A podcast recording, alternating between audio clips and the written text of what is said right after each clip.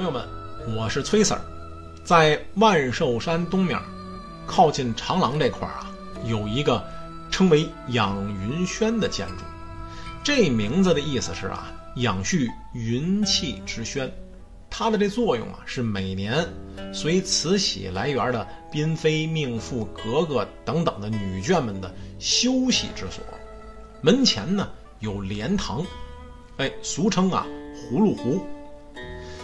养云轩的西边为无尽意轩，意思是说呀，湖山景色意味无穷之轩。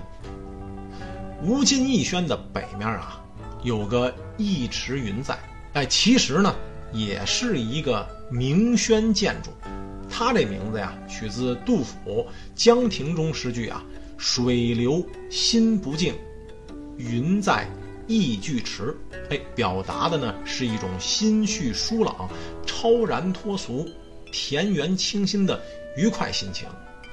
再往西一步啊，就到了写秋轩了。这建筑啊，三开间儿，台基前面的古松啊，苍劲有力，好似华盖一般。乾隆爷曾在写秋轩啊，做过一首诗：“可知原盖本无私。”玉露金风又一时，仁者见仁，智者智。写秋自是此轩仪。这会儿的乾隆爷啊，四十有七岁了，已步入人生的秋天，在感慨岁月无情的同时啊，表达了一个众所周知的哲理：上苍啊，对每一个人都是公正的，无论个人如何作为，后人啊。都会有见仁见智的评价。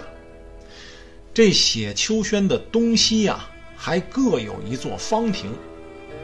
东边的亭子呀，名为寻云亭，只欣赏云雾景色。哎，源自这个乾隆诗句“寻云遂至云深处”。西边的亭子呢，名为观生意，啊，是指观看万物之生机。